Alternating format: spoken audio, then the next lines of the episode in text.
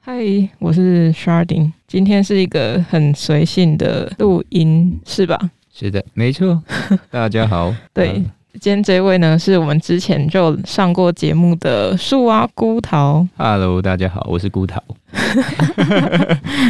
也可以叫我树啊，也可以叫我孤桃，但是在路上不要叫我孤桃。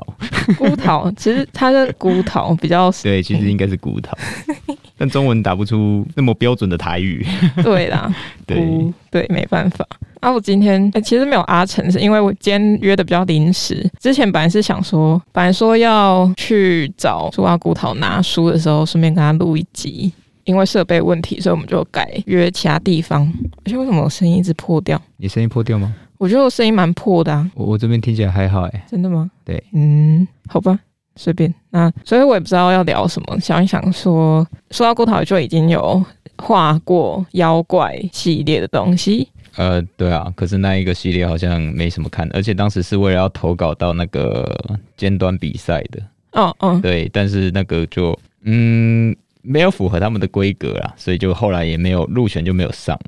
对，连入选都没上，是前两个有上，但是这一个比较我觉得完整一点的却没有上，哦，对，你那个时候是画跟妖怪有关的什么内容吗？还是你自创了什么妖怪吗？嗯，应该说我不是自创一个妖怪吧，我是算重新定义了我觉得妖怪的呃为什么存在这件事情，对我觉得。应该说我，在我心目中啦，看，毕竟看迪士尼长大的孩子应该都这样，不觉得谁是真正的坏人这件事情，或者是我们认定的坏人，很多时候都只是我们的假想敌，大概是这样的概念。可是所以小时候会有这么多想法吗？我不知道，是我小时候就这样子，真 的吗？我小时候就一直觉得，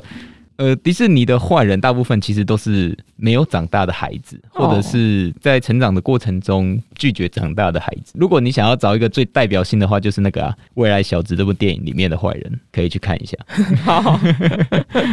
那妖怪来讲一下妖怪好了，因为之前我在 IG 线动上面其实有发一则，是我去听了何静瑶老师的，他在讲他的书吧，或者介绍妖怪这这个这件事情，然后在 Clubhouse 上有开一个房间跟大家讨论。去年十月还十一月的时候就已经在现场呃绝对空间去听他的讲座了，然后就听完就觉得哦其实蛮有趣的妖怪。以前不知道为什么就有点排斥嘛，或者是没有到很喜欢，但越长大就觉得那是一件很酷的东西。啊，对对对。嗯那你从小是会怕妖怪的吗？哦，我小时候什么都怕，我连我连关灯都会怕，我没办法关着灯睡觉。 呃，以前呃，我印象最深是我小时候很怕骷髅，哦，骷髅哦，哦欸医，哦院的骷髅，或者是呃，我们小时候我妈很爱买那种儿童百科嗯，啊，只每一每一种儿童百科里面一定会有一本在讲人体的嘛，那一嗯本就被我丢掉。啊，对好吧，有点可惜。对，可是嗯。对，就像你说的，妖怪这种东西，就是很多童年的想象里面它是可怕的。可是随着年龄增长，你去了解它、去理解它，你会发现其实也并不全然全部都可怕。对啊，有些其实蛮亲人的吗？对，有些甚至很感伤的故事的都有。哦哦哦哦，哦那你自己有比较喜欢的妖怪吗？嗯，国内外吗？对，哎、我们应该要理清一下，其实台湾在妖怪这一块的研究还是以国外的偏多吧，是的，因为国外的资料或者是他们传承妖怪的这种文化或者是呃记事吧，对这一块其实在很早之前就开始了，然后在江户时代吧，嗯，就已经开始是蛮盛行的。对，然后当时他们是受到中国的一个呃类似百科全书的那种画集，对，哎像《山海经》这一种嘛，嗯、类似吧类似的哎类嗯型。嘿然后他们就有点像仿效说，那我们也来出一个日本自己的图鉴这哎样没子错，没错妖怪图鉴。对，但是一直到现在，呃，我在看何金良老师那一本书的时候，就是跟你借的那一本嗯，它是好像百科这样子。对，他是说，不管是日本或是中国那边的妖怪都已经蛮就是建立蛮完全的，嗯但是台湾的反而是沦为着一种配角或是装饰的作用。没错。觉得在台湾这一块，目前有什么是已经是是蛮多人都在讨论的一一些主题吗？比如像是一些什么，像林头姐啊，啊，对嗯，然后林头姐，陈守娘，还有好忘记了。我我听我朋友的节目，自己讲一讲都忘记，超更小的。我是觉得，嗯，我我觉得这个是，也算是我们对于我们文化的去发酵这件事情，没有到那么的积极吧。嗯，因为像我们最常看到的台湾鬼故事就是红衣小女孩，哦，对，这是最呃可以算是现在国际上最代表台湾的怪物，嗯最代表台湾的妖怪。诶、我觉得台湾的妖怪跟中国还有日本妖怪，就像你刚刚说的那个所谓配角这件事情，有一嗯个很很重要的原因，是因为台湾的妖怪都是为了烘托人，是人，为了要烘托人这件事情。你这个故事的主角中间混入了一个妖怪。嗯但是中国跟日本，中国最代表就是《山海经》嘛，最常嗯看到就是《山海经》。嗯，对。然后那个日本就是像《百鬼夜行》对对这一种呃妖怪的故事。啊，这一些妖怪故事，他们每一个妖怪都能够拥有一个属于自己的族群，他们是一个种族，嗯嗯哎、他们只不是像台湾是这一件事情只发生在某一个地方，比较像民间故事。嗯但是日本跟中国他们的妖怪很多都是，这是一个种族，他们有非常多只。那可能在这个族群里面，各种各样的妖怪都各一个，可是，在另外一个族群里面也会有重复的妖怪，可是又因为他们可能面积比较大、比较广。嗯所以每一个地区都会发展出自己属于自己的妖怪，比如说最常见的就是紫伞怪，嗯，哦，对对对，紫伞怪嘛，日本的呃最代表紫伞怪，其实台湾也有过紫伞怪，嗯因为日据时代嘛，嗯日据时期，所以其实台湾也曾经拥有自己的资产怪，嗯，对。但是也许是因为我们要追求呃所谓的本土，又哦，或者是呃我们一直在挖寻一种像是寻根的感觉，所以嗯这一种很明显来自于外来的妖怪，就渐渐的退出了我们这个大企业，我们的台湾妖怪企业就，它就可能沦为边缘角色，就配角，或者是它就纯粹只是一个吉祥物象征，因为它就是一个妖怪的符号，嗯这样子，所以它就沦为一个符号，嗯。对，所以就是我觉得台湾的妖怪沦为配角很大一个原因，是因为故事的主角仍然还是在人身上，而不是妖怪。嗯嗯嗯，这样其实对妖怪来说也是蛮不尊重的吗？会好像说，好像他们的出现都是要来恐吓人类，让他们心生不安。对啊，对然后，反而他们自己的本身的缘由，为什么他会变成可能变成厉鬼，或者是变成妖怪的这种过程，就失去了他本身，他本身生存，或者是他被看到的那个权利就被剥夺。对，有这种感觉。虽然我不希望在路上遇到 了。哎、如果是我笔下的那种，可以啦，来找我 OK。可是如果自己没做什么坏事，应该他不会来无聊来跟你闹吧？ 不会啊，对，呃，这要看的啊。日本的话会 啦，日本的妖怪会，像是什么像合同啊，合同？合同对要有水吗？合同，呃，有一种传说是说合同会去吸人家屁股，我以为从那个马桶里面伸出一只手已经有点恶心了，它居然会吸屁股。啊、是对，因为以前他们相信那个人的精气啊，在屁股那里有一个像类似灵魂那样的东西在屁股，你的精气，然后他们就去吸你的屁股，把它吸走。好恶哦、呃，对嘛，以前人嘛，想象就是这样，就像是有些人会觉得用胶带贴手，你的伤口就会好了，哦，民民俗疗法， 对啊，民间传说。哎、不过对于妖怪，我有一个自己的想法吧，嗯就是很多其实不同时代的妖怪，很多时候真的是拿来作为一种政治手段，怎么说？一种诶、有点像恐吓小孩子。哦哦对哦哦哦，这个我知道。对，就像呃，举一个简单 卡痰，举一个简单的例子哈，比如说裂裂嘴女，日本最常见的裂嘴女，其实呃，后来很多的调查都会认为是说，因为当时的人口贩卖很严重，尤其是小孩。就为了要避免小孩，所以他们的妖怪都会设定在黄昏之后出现，哦，就是不要让小孩跑出来。嗯嗯对，但事实上，今当今呐、当今社会到处都是摄影机，那个时间点，就算真的有妖怪跑出来被录到，应该很快就抓到了。嗯，对啊对啊。对啊，刚刚说到就是拿来恐吓，或是来防止小朋友乱跑这样子的对。对那其实就是我在那个看，好像高中还。大学的时候看那个日本太太好吃惊，那真的很遥远了。他就会里面有一个小桥段，就是他会去可能呃某一个艺人，他就扮装成可能裂嘴女啊，或是当地的可怕的妖怪，可能是老阿嬷怎样的，故意去吓那个那种家里很调皮的小朋友，就是他们会找那种家庭，然后跟他说，我们就帮你来吓吓小孩，太可怕了 吧！然后他就真的扮装之后拿那种大盆子，那种铝盆还是什么的铁盆。嗯然后就冲进他家，然后狂敲那个铁盆， 我觉得超白痴的。哎、不不不，如果有小孩已经有小孩的人在听这个节目哦，拜托不要这么做哦，拜托不要， 因为我小时候就是被吓到所以怕黑的，那是另外一个故事了，以后再聊。 对啊，哎，日本对日本很爱做这种节目，对啊，对啊，不知道他们到底是开放还是不开放、欸？我觉得这也是为什么他们的妖怪会那么盛行的一个原因呢、怎么说？压力啊，他哦们，的族群，哎、因为我去过日本两次嘛，嗯，其实走在东京的街头，你就可以感受到当地人真的是一个非常高压的环境。嗯，你看到一群高中生穿着制服在路上奔走，你都会觉得哇，青春的缩影呢，真的当下的。因为日本人有个习惯，他们喜欢穿西装，穿正装，嗯，对，所以你你只要在上班时段啊，或者平常日就好了，不用假日，平常日啊，你就会看到很多很多穿着西装的或穿着制服的人走在路上。嗯，不可能像台湾那样啊，大家都呃老人一点说法啦，花里胡哨。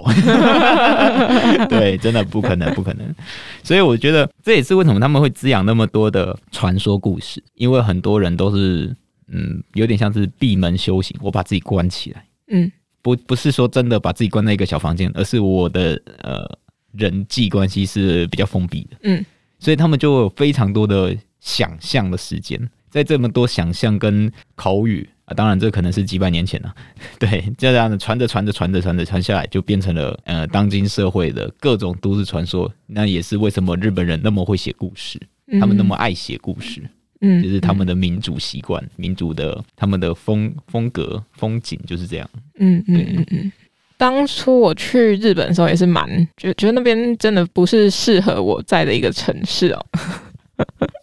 而我走在那边，其实我没有呃没有什么特别觉得他们怎么，我就觉得他们感觉蛮忙的啦，对啊，对，然后一直一直快走，我觉得难怪他们身体那么好。点对点的生活模式啊，直直直直直地跑不过去， 跑过去，然后点到点了之后再跑跑跑跑到下一个点这样。真的，呃，相对来说，我在那边是旅游，然后我就慢慢走，我就发现其实那边的就是没有什么互动吧，嗯，蛮少的。然后再拉回来那个妖怪的部分，我跟朋友讨论是说，为什么日本的妖怪会这么的盛行，或者是为什么台湾相对来说那个妖怪的出现，或者是对本土文化历史会那么少？嗯会那么没有注意，是因为我们可能会把这些可能属于本土的东西出现的频率太低了。出现频率太低。对，比如说我们那时候讨论说，假设战国时期好，日本战国，哦那他就出了像《战国巴沙拉》，就是我哦，之前玩过。然后，就算我历史再烂，我去玩那个游戏，我还是会记得一些人的名字，对对对丰臣秀吉啊，然后织田信长。对啊之类的，然后什么什么，他们都很帅嘛，而且被包装的很漂亮，对对对，就是游戏，然后帅哥，然后又有很强的武器，就是很你你是赞不是着重在帅哥的部分？因为我都玩男角 啊，哦，我玩那个就是拿一个船桨的， 我不知道，我家没有电视游乐器。 我自己玩一玩也忘记。总之我觉得他很嗯帅，因为他就是没有穿上衣，就有点野人的感觉，然后就是很觉得很可爱。这是你的性癖吗？不是我的兴趣， 因为其实我的玩游戏的时候，不是都会有那些大将嘛，哎比如说对对对玩三国就会有关于。于关羽啊、曹操曹操啊，或者是吕吕布布，最常见的吕布，对啊，就大家都要选那个对最厉害的，然蟑后螂须的吕布。 真的， 然后不然就是女角就是先貂蝉嘛，不对，然就是小乔、小乔、大孙乔。尚香。孙尚香是超烂的、欸就是在三国那个游戏里面真的超烂。总之呢，因为我是排家里最小的，所以我选角色的时候都是渐变剩下的。啊，你的哥哥姐姐不会让你哦，他们也没有想说要让什我么吧我都会我都会让弟弟妹妹，我就觉得身为大哥，我用这种边缘角也可以打烂你 们，我干嘛要去选那些角色？还有那种像我们我们在玩三国无双的时候，我有一个姐姐跟一个表姐，所以他们会比我先选角色。那表姐又跟表哥他们年龄层更靠近，然后游戏是表哥他们的，所以他们就会先选大的，先选，然后剩下的因为表姐就把貂蝉选走嘛。真机，我本来想说那也可以用啊，可是我姐她有有时候也会用那一只，他们就想说，那你跟你姐刚好一个人大乔，一个人小乔。我想说，看你这种设定，我是真的不是很想选小，因为他就有点娇，你知道，就是他在跑步的时候是那一把，哦嗯，就是比较偏可爱型。可是我就不是可爱型的， 我我也只能看着你的本体，然后说对，就是我就没有权利去选择。呃反正拉回来就是战国那个巴萨的游戏，所以我就会记得说有哪些角色，然后可能他们关系是什么，对对嗯，对，有有一些是这样子啊没记起来的，就就算我的历史很烂，然后我也不知道战国到底在干嘛，是真的我不知道他们在干嘛。 大大多数台湾人应该都不知道啦，就只知道哦，战国 啊，那应该就是相对台呃，应该是相对中国的春秋吧，或者是呃三国 吧，大概那样的感觉。对啊，对 啊，我就会这样联想啊。对，所以他们其实有很多包装手法啦，就是没错让这个印象或这个角色重复的出现。没错没所以我错，跟朋友讨论的结果是这样子，就是。呃，不管是游戏啊，或者是戏剧，或者甚至动画，嗯都没错会没错帮他对嗯做成一个故事。呃，你有看过什么？就是很应该蛮多作品都是跟这种妖怪有关的吧。我我觉得呃，我们这个年代的人嘛，甚至再老一点的人，最代表的应该就鬼太郎吧？哦，对对对对，对，应该多数人都知道鬼太郎是什么。嗯嗯对嗯，，去年还前年出新的一季，稍微看了一下。是哦，对，对，它然后还在连载吗？呃没有连载，它是动画有在出新的。哦，鬼太郎真的就是很代表的妖怪啦，很多代表妖怪都在里面出现，而且也都做到了一定的包装或说升华吧。嗯对于这个角色有新的解构，或者是对于他们的能力在当今社会会发生什么事情的一些想象，嗯，我觉得这是嗯很棒的。我去年前年画的那个漫画，其实我就希望有达到这样的效果。嗯，就是在推翻我们对于妖怪的既定印象之外呢，还可以有新的，他对于现在的人会有什么样的连接？嗯嗯，嗯。对，这样子，嗯，这这个连接有要是什么警惕作用吗？或者是一定一定会要会有一定的警惕作用。其实我一直很希望可以做出一个主角，他是在他没办法跟人相处，可是他可以跟这些妖怪相处。哦而哦，借由这样的故事去推动他在一一边解决妖怪事件，又同时解决人与人之间的连结问题。 对，所以警惕作用，我觉得其实从小到大看那么多故事啊，好看的故事，好呃，或者是你会记忆犹新的妖怪，嗯一定都有一呃警示的意味。嗯一定都有。突然要举例子举不出来。 警示的。不然我们来聊一下鬼太郎好了，因为刚刚好啊哦说到那个纸伞，纸伞妖有纸伞妖，它也是有在里面的吧？有，可是它不是主角。嗯嗯嗯对嗯，，鬼太郎主角就我先来做一些简单的人物了解一下，让大家了解一下，就是鬼太郎主角嘛。嗯其实鬼太郎比较偏向于作者自己想象出来的一个妖怪。你说那个小朋友吗？对，其实他不是小朋友，他很老， 他只是像小朋友。对啊、对，嗯，通常在做作品的时候，编剧的时候，你可以把它理解成自己主呃作者的缩影。嗯对，就是作者自己把自己丢进这个世界，嗯然后再来就是他的爸爸那颗眼球，嗯，对，眼球其实他爸爸不是真的只是一颗眼球啦，他是爸爸死后他的眼球复活了，哦，所以他只有一颗眼球，好像是他浓缩在那个眼对球，对，他的灵魂注入到那个眼球 注入，哦，好好笑，我什么时候会用注入这个词？ 啊，然后再来就是猫女，不是对那个西方那个穿紧身衣的那个猫女吧？如果是的话，应该观众群会大一点， 年龄上会大一些。呃，猫女，猫女也是日本相当代表的妖怪，很常见。应该说，我们小时候其实都听过猫女的故事，真的吗？真的，我小时候就还蛮常听到的，或者是一些日本的妖怪相关的节目，其实都会提到猫女。它的形象是什么？最久以前的形象就是她是人，可是有一个像猫的脸。哦但其实我觉得那个就是那个时代的一些天生的基因缺陷呢、哦哦，对啊，像裂唇嘛，嗯对嗯不嗯对？兔唇，嗯哼对，他可能就会把它想象成猫科动物，嗯嗯所以就变成一个猫的形象。对，嗯，对，猫女，然后再来是鼠男，鼠男应该哦哦鼠男应该很多人都知道它长怎样，可是不知道它是什么 东西。其实就是一个，诶、卡那个动画它表现出来就是就是一个流浪汉啊，哦哦对，哦哦，会带来瘟瘟疫的一个流浪汉 啊。其实其实也有可能是出自于以前日本对于瘟疫的恐惧，而且瘟疫很多都是来自于老鼠，对对对，所以他们可能就是对这样的想象，所以就是哦，有一个可以控制老鼠，或者是它就是老鼠的一个人形的怪物，嗯哼他带着瘟疫来这样子。其实很多故事，大部分的故事都围绕着这四个角色发生的。啊有的时候是单线的，就是鬼太郎跟他们大家一起解决一个问题；有的时候是双线的，就鬼太郎自己解决一个，那其他角色可能又去解决另外一个，嗯，或者是造成另外一 个麻烦。通常鼠男就是那个角色，造成麻烦的角色。对对，嗯，每一集其实他们鬼太郎的中心思想差不多都是这样啦。嗯会发生一件事情，一定是某个妖怪造成的，然后鼠男会从中作梗，他想要捞一些好 处，对，然后鬼太郎去解决，然后警示人类了。哦，这样做是不对的哦。嗯这样的，对，鬼太郎的故事基本上都围绕着这个固定的循环在走。嗯对，你可以把它想象成现在的呃征信社之类的。 哦，可是对这样子，他跟路人一百，路人超能一百嘛，有超能这样 子吗？看翻 译啦，哦，好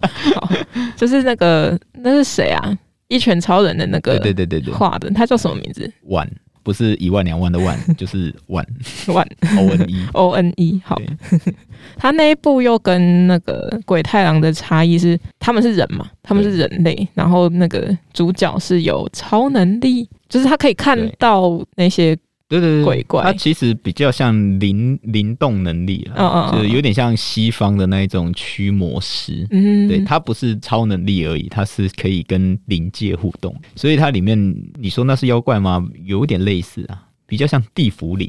嗯，或者是一些怪物之类的。他们比较。呃，应该说鬼太阳他们是有一个形体的，对，是生物的那一种演没错化，就像是我们在最前面说的，他们是一个品种。嗯，他们一个妖怪就是一个品种，嗯这样子啊。超能一百这种比较像超能力系的，其实他们就比较不会区分那么多。哦，对，他应该也是有一段时间了啦，这两部作品他们的相距其实也蛮非常久远。对非常久远。那你觉得在这两部的表现上有什么不一样的地方吗？有什么不一样的吗？鬼太郎真的相对童真了一些，嗯你甚至可以说他太天真了也没关系，因为它里面有很多的警示意味，其实在成人的世界还是有点太幼稚了。哦，这是应该说我们对人性的一种美好想象吧。如果人那么单纯，那该有多好？那路人超能一百刚好反过来了，嗯他是在讲人性是很复杂的，嗯哼你不见得会是个好人，但你在别人心中也不一定是个坏人。嗯嗯，对，像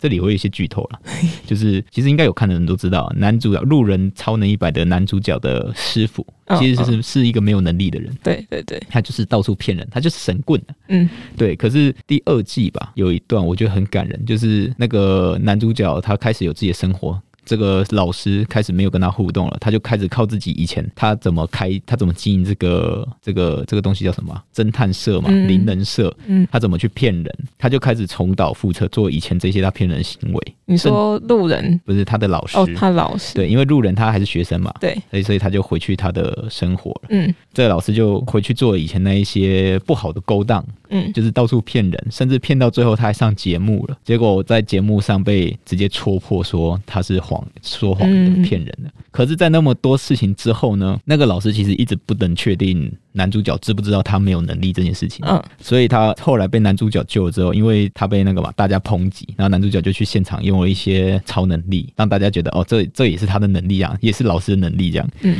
然后后来他们就在河边就说，老师就问男主角说：“你知道吗？”嗯他只是单纯问你知道吗？可能是在暗示说他是骗人的，他知不知道？嗯嗯嗯然后男主角就说他知道，他的老师一直都是一个好人，哦，对，哦所以不是说人性一定都是坏的，你有时候出发点是好的，只是你的手段不对。这就是我觉得现在的故事比较常出现的编剧方式，他们喜欢用一个反差的方法去阐述一个其实大家都知道但说不出口的事实。嗯嗯对，那以前的鬼太郎或者是比较旧的一些动画，嗯，一定就是正邪对立的，对对，他是比较天真的，嗯坏人就是坏人，他其实不为什么，嗯好人就是好人，因为他要做个英雄。嗯对，那现在的故事，当然你可以说跟以前相比起来更深刻、更有深度，但是就是嗯，有时候看完就是很沮丧。